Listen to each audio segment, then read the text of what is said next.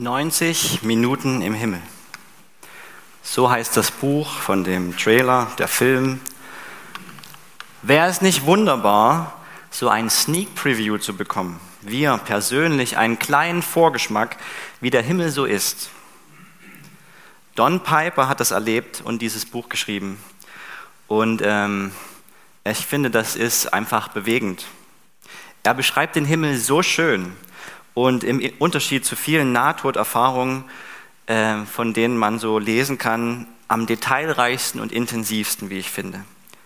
Obwohl er hat auch nur den Eingangsbereich gesehen, den Empfangsraum des Himmels sozusagen. Und seine Story ist sehr krass. Als er 1989 in einem Autounfall mit dem LKW zusammenkommt, ähm, wird sein Auto total zusammengepresst und er war tot. 90 Minuten lang. Und während dieser Zeit erlebte er all das, was wir gelesen haben, was wir gehört haben. Aber er ist wieder zum Leben erweckt worden durch das Gebet eines Pastors. Der Pastor sagte, er hat nie zuvor so inbrünstig gebetet um jemanden. Und er hat es auch nur getan, weil Gott es ihm aufs Herz gelegt hat. Die umstehenden Rettungskräfte hielten ihn für verrückt. Der Mann ist tot. Und erst recht verrückt, als er dann 90 Minuten später wiederkommt und sagt, er lebt wieder, checkt ihn nochmal. Während er sich wieder ins Leben kämpft, was über anderthalb Jahre dauert, äh, er war wirklich schwer zugerichtet und seine Beine der Amputation nahe, ist ihm seine wunderbare äh, Erinnerung an den Himmel manchmal sehr schmerzlich. Denn er weiß überhaupt nicht, warum ist er wieder hier. Er will am liebsten zurück, am liebsten sofort eine ganz andere Lebensgeschichte. Philipp Mickenbecker, YouTube-Star, der mit seinem Zwillingsbruder und ihrer Schwester die verrücktesten Ideen ausprobiert hat. In einer Badewanne als Rodelbob, im selbstgebauten U-Boot in die Tiefe tauchen oder mit dem Flugzeug Marke Eigenbau abheben. Das alles haben sie ausprobiert. Aber die YouTube-Fangemeinde war auch dabei, als er Krebs bekam, seine Schwester bei einem Flugzeugabsturz starb und als der Krebs wiederkam, Lymphdrüsenkrebs im Endstadium. Und letztes Jahr im Juni ist er dann leider verstorben. Und er nahm alle, die ganze Gemeinde, die Fangemeinde, mit in seine Krankheit hinein, strahlte aber trotzdem Zuversicht und Dankbarkeit aus. Er hat gemerkt, dass das Leben kostbar ist, jeder Tag, und wollte auch unbedingt seinen Glauben, seinen Anker in schweren Zeiten weitergeben an alle, die zusehen.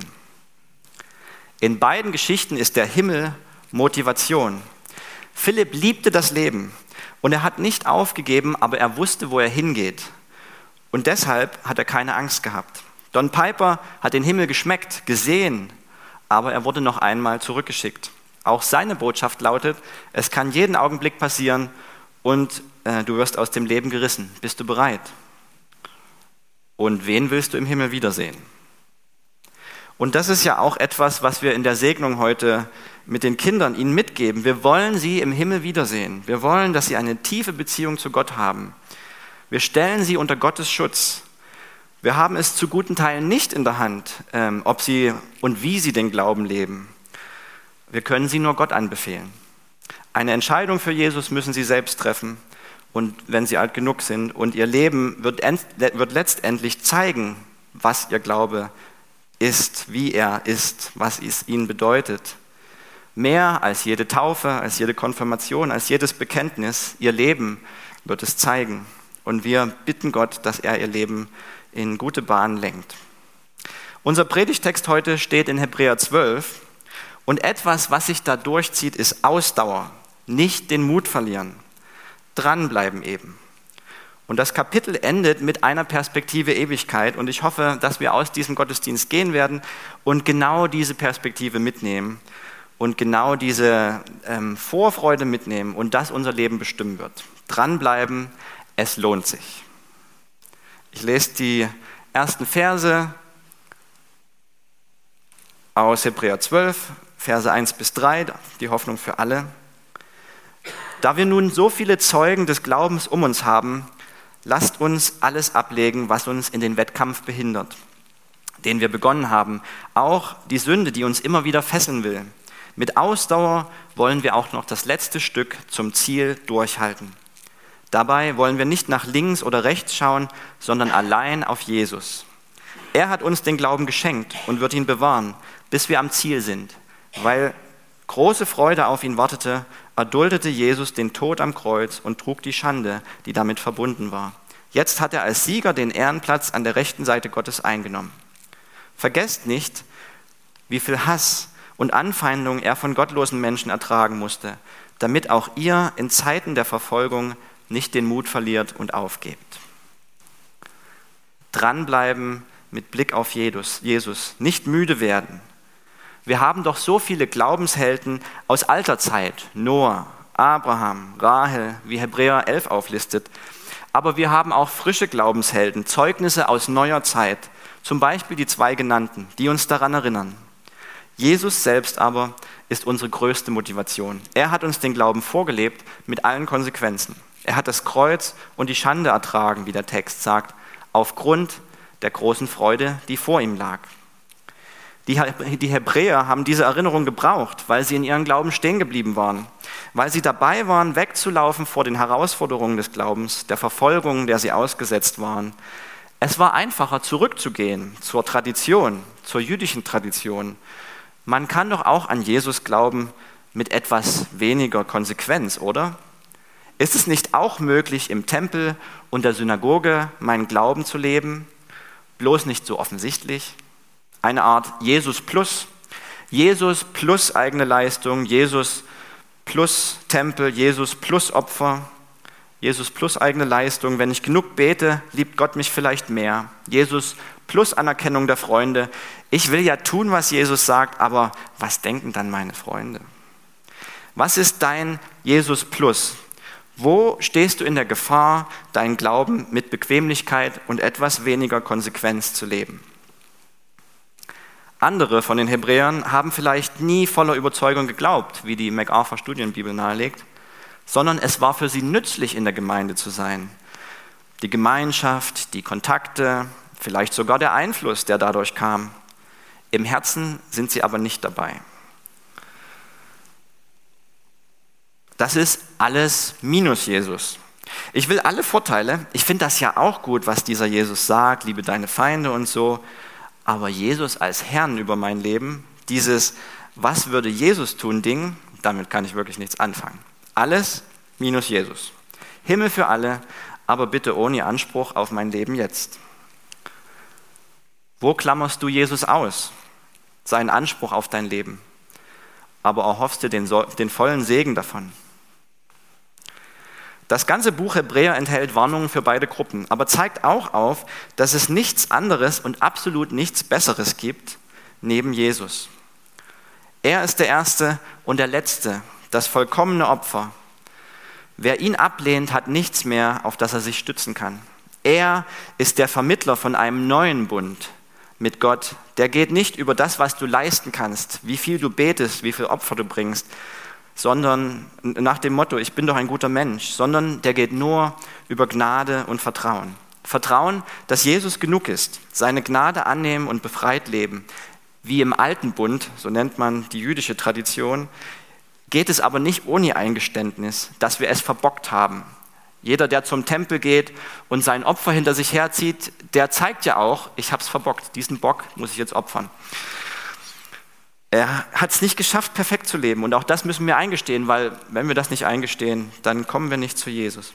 Und Jesus, er ist der Priester, der König. Er will nicht nur ein Opfer für das Schlechte und Falsche in unserem Leben, sondern er kommt mit diesem Anspruch, das ganze Leben und diese Welt gehört ihm. Und den setzt er nicht von oben herab. Ich bin der Chef und damit basta.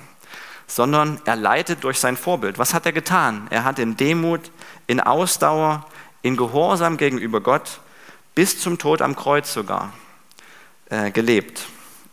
Warum aber? Wegen der Freude vor ihm. Wenn wir also in der Gefahr stehen, unseren Glauben mit mehr Bequemlichkeit und etwas weniger Konsequenz zu leben, oder wir wollen den Segen, aber Jesus wollen wir nicht, dann fordert uns der Text auf, dranbleiben mit Jesus im Blick. Mein zweiter Punkt heißt dranbleiben auch in stürmischen Zeiten. Und ich lese weiter aus Hebräer 12, Verse 4 bis 6. Bis jetzt hat der Kampf gegen die Sünde noch nicht das Letzte abverlangt.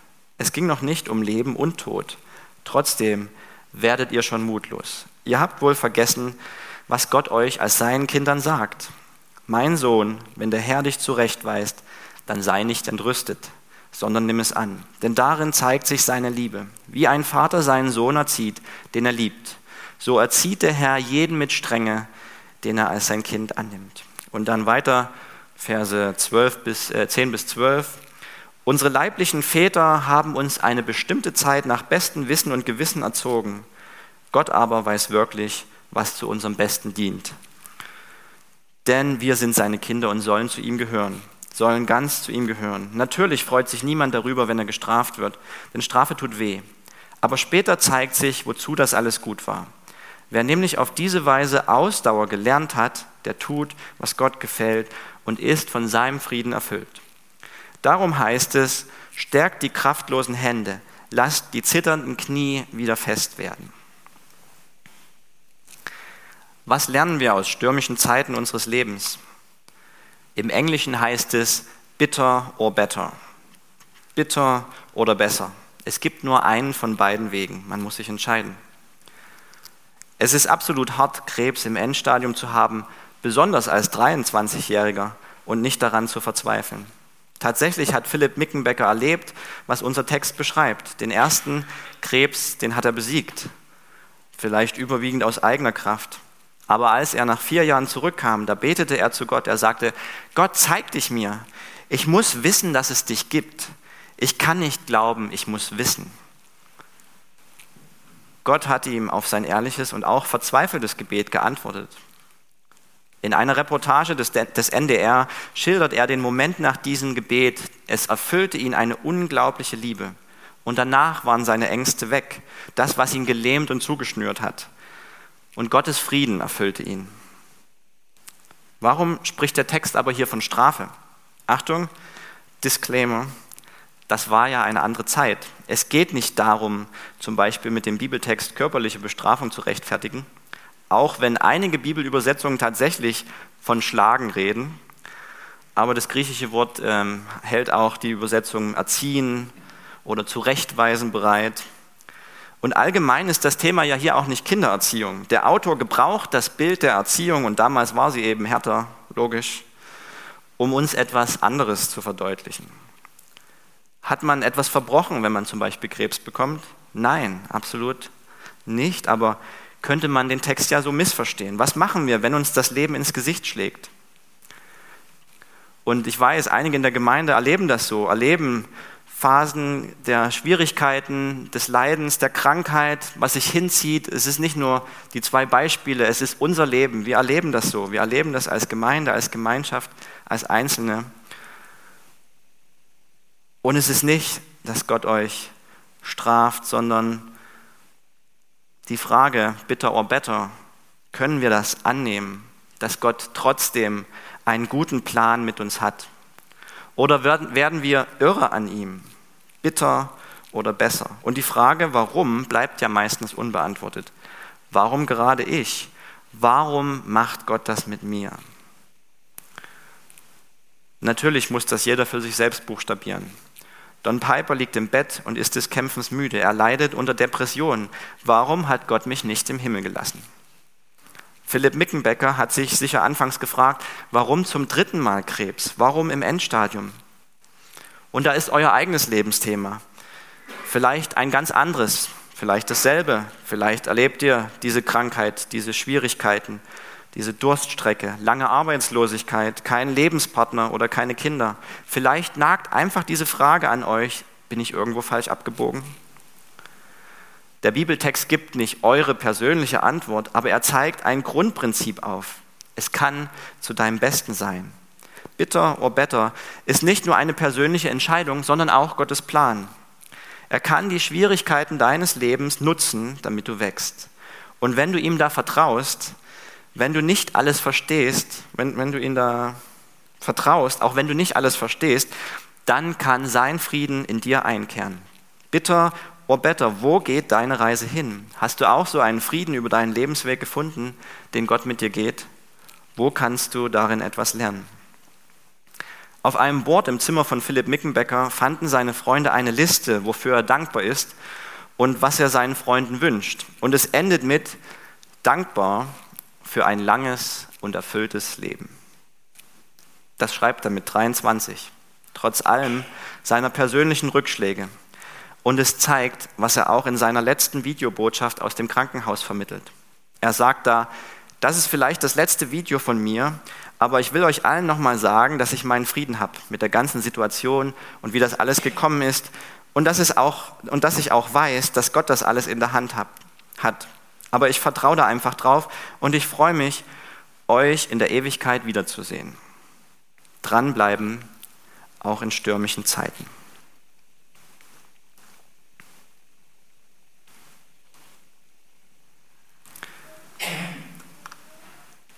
Wir lesen weiter aus Hebräer 12, 13 bis 15. Bleibt auf dem geraden Weg, damit die Schwachen nicht fallen, sondern neuen Mut fassen und wieder gesund werden. Setzt alles daran, mit jedem Menschen Frieden zu haben und so zu leben, wie es Gott gefällt. Sonst werdet ihr den Herrn niemals sehen.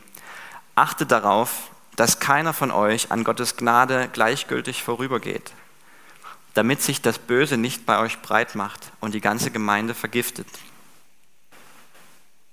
Auch ziemlich hart, wenn er da sagt, ähm, dass wir so dem Frieden nachjagen sollen, dass sonst äh, so leben sollen, wie es Gott gefällt, sonst können wir den Herrn nicht sehen, können wir diese Pille schlucken. Jeder Bereich unseres Lebens gehört Gott. Da gibt es nur einen geraden Weg, da gibt es keine Abzweigung links und rechts. Auch wenn wir die großen Bereiche schon aufgeräumt haben, alles will Jesus durchdringen. Und ist weiter vorne war das Bild vom Wettkampf. Und dem Läufer, was weiter oben gebraucht wird, find, äh, das ist irgendwie super. Ich stelle mir so einen Parcours vor ähm, durch den Wald und jemand, der da durch muss und der rennt und der immer wieder das Gestrüpp zur Seite machen muss und der die am Fuß immer wieder irgendwelche Büsche hat und die abstreifen muss. Wir sollen das, was uns zurückhält, so zu leben, abstreifen, die Sünde, in die wir uns so leicht verstricken. Und das Auftreten des Dickichts, das ist ja nicht das Schlimmste. Wirklich schlimm ist nur, wenn es dich davon abhält, weiterzugehen, wenn es dich dazu bringt, aufzugeben. Und ich finde es ein ganz spannendes, spannendes Beispiel, die zwischenmenschlichen Beziehungen, die hier angesprochen werden, ähm, jagt dem Frieden nach, heißt es, mit jedem Menschen. Und ähm, setzt alles daran, den Frieden zu haben. Aber oft funktionieren wir nach dem Prinzip, ich komme nicht, da muss schon der andere kommen.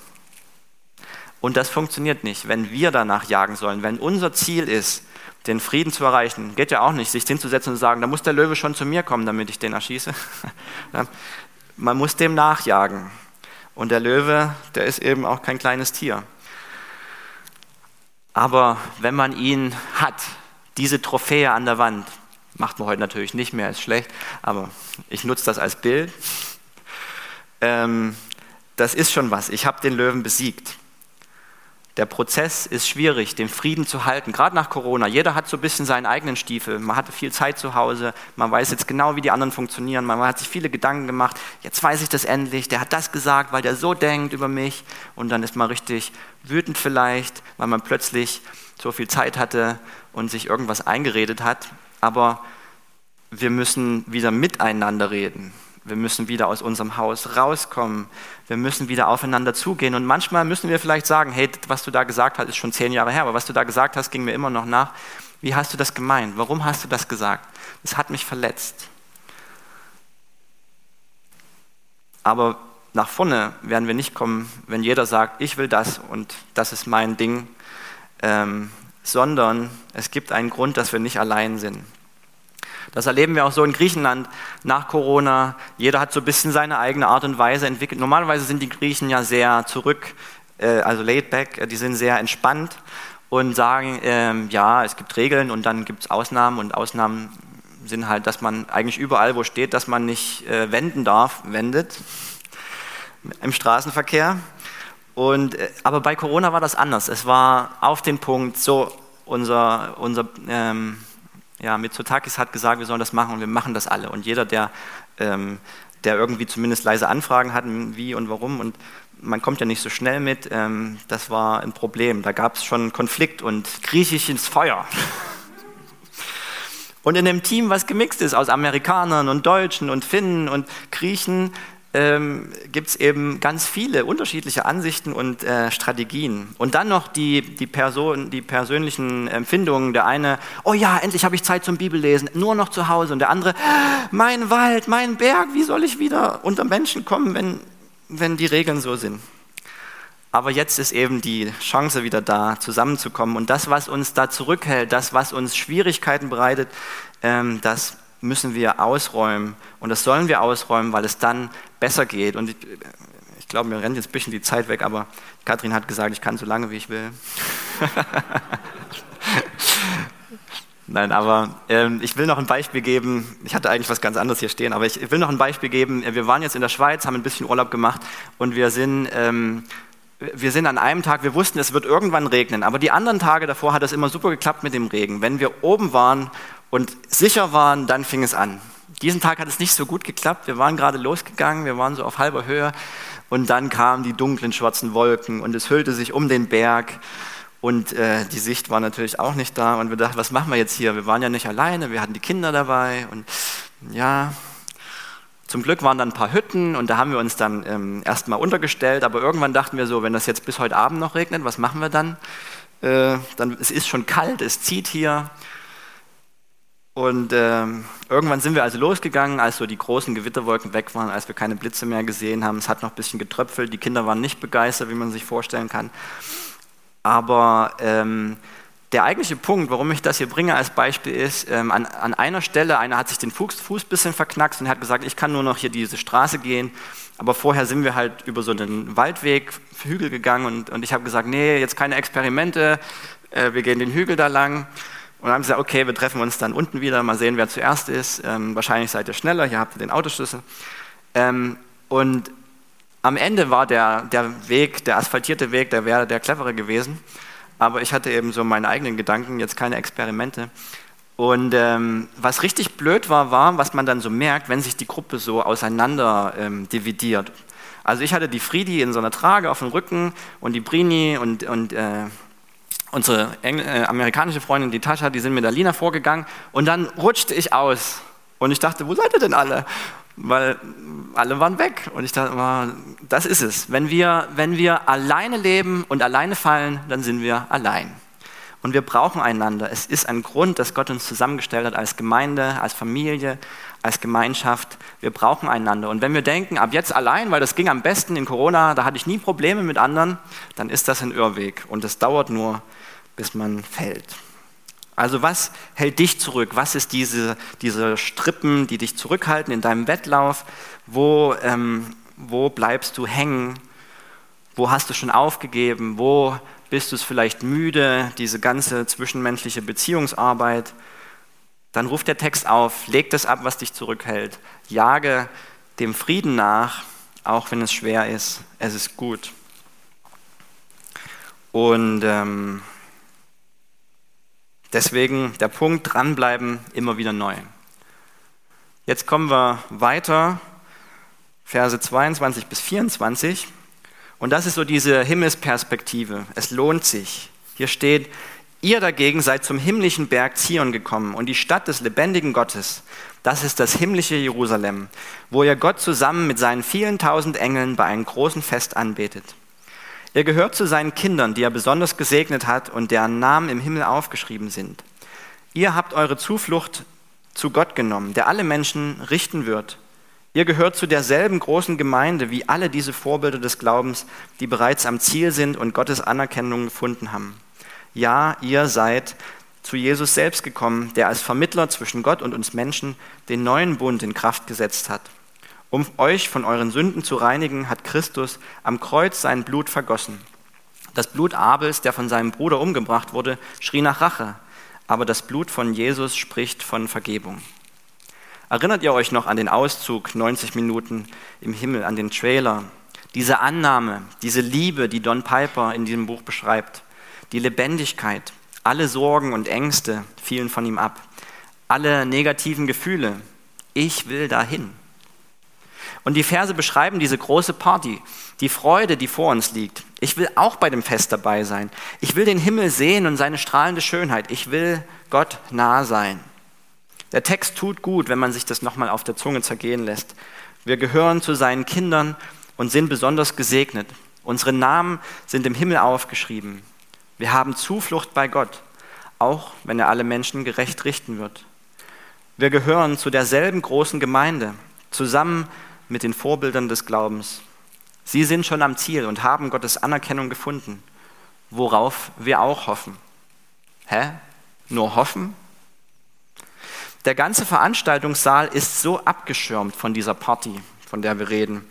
Die Anforderungen sind so hoch, höchste Sicherheitsstufe. Um auf der Gästeliste zu landen, musst du alles geben. Es ist zu hoch, du schaffst es nicht. Lebe ein von Gott absolut vor Gott absolut perfektes Leben, sonst kommst du nicht rein. Jesus ist die einzigste Chance. Gott verteilt immer noch diese VIP-Karten für dieses Fest. Hey, kannst du nicht mal deinen Kumpel Jesus anhauen, damit auch ich eine bekomme? Es geht um die Beziehung zu Jesus, um die Vitamin B. Das ist der Schlüssel. Wie viel kosten die Karten denn? Nichts. Jesus hat schon mit seinem Leben dafür bezahlt, aber annehmen müssen wir sie persönlich. Mit ihm, mit Jesus, können wir bei Gott Zuflucht suchen, ohne sein Gericht zu fürchten, wie der Text sagt. Warum löst Gericht in mir, und vielleicht geht es euch ähnlich, immer so ein komisches Gefühl aus, ein negatives Angstgefühl, Wer eine reine Weste hat, braucht doch nichts zu fürchten, oder? Es ist doch auch sehr tröstlich und absolut notwendig, hat letztens mal ähm, jemand aus dem theologischen Seminar gesagt. Endlich wird alles gerade gebogen. Die ganze Ungerechtigkeit, über die ich immer schimpfe, endlich kommt Gott und schafft Ordnung. Was in unserer Welt krumm läuft, was wir selber nicht hinkriegen, das ist Gerechtigkeit, das ist das Gericht am Ende. Also was sehr Positives wenn mir nicht nur so mulmig wäre.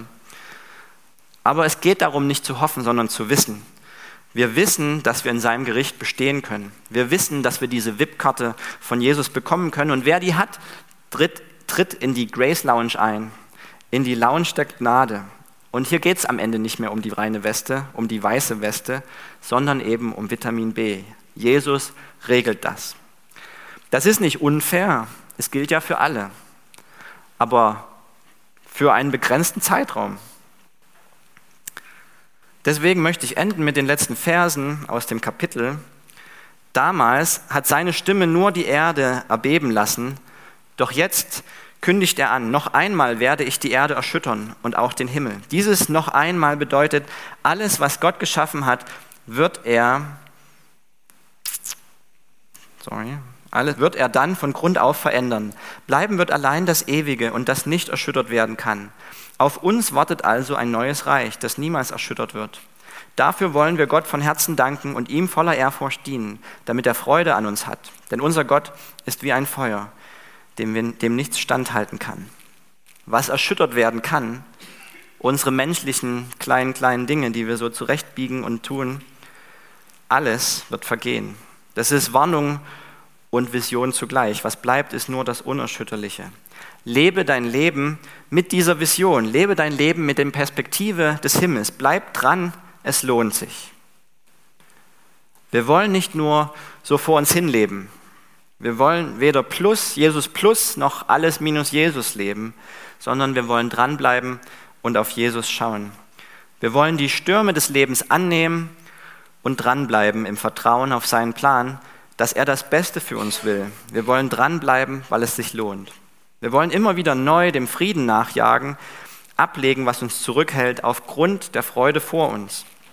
Wir wollen dranbleiben, weil es sich lohnt. Der Himmel wartet und mit der VIP-Karte von Jesus sind wir dabei.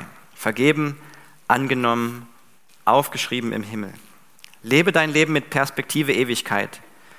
Wenn wir wissen, wo wir hingehen, wenn wir mit dieser Motivation unterwegs sind, dann verändert das unser Leben. Dranbleiben, es lohnt sich.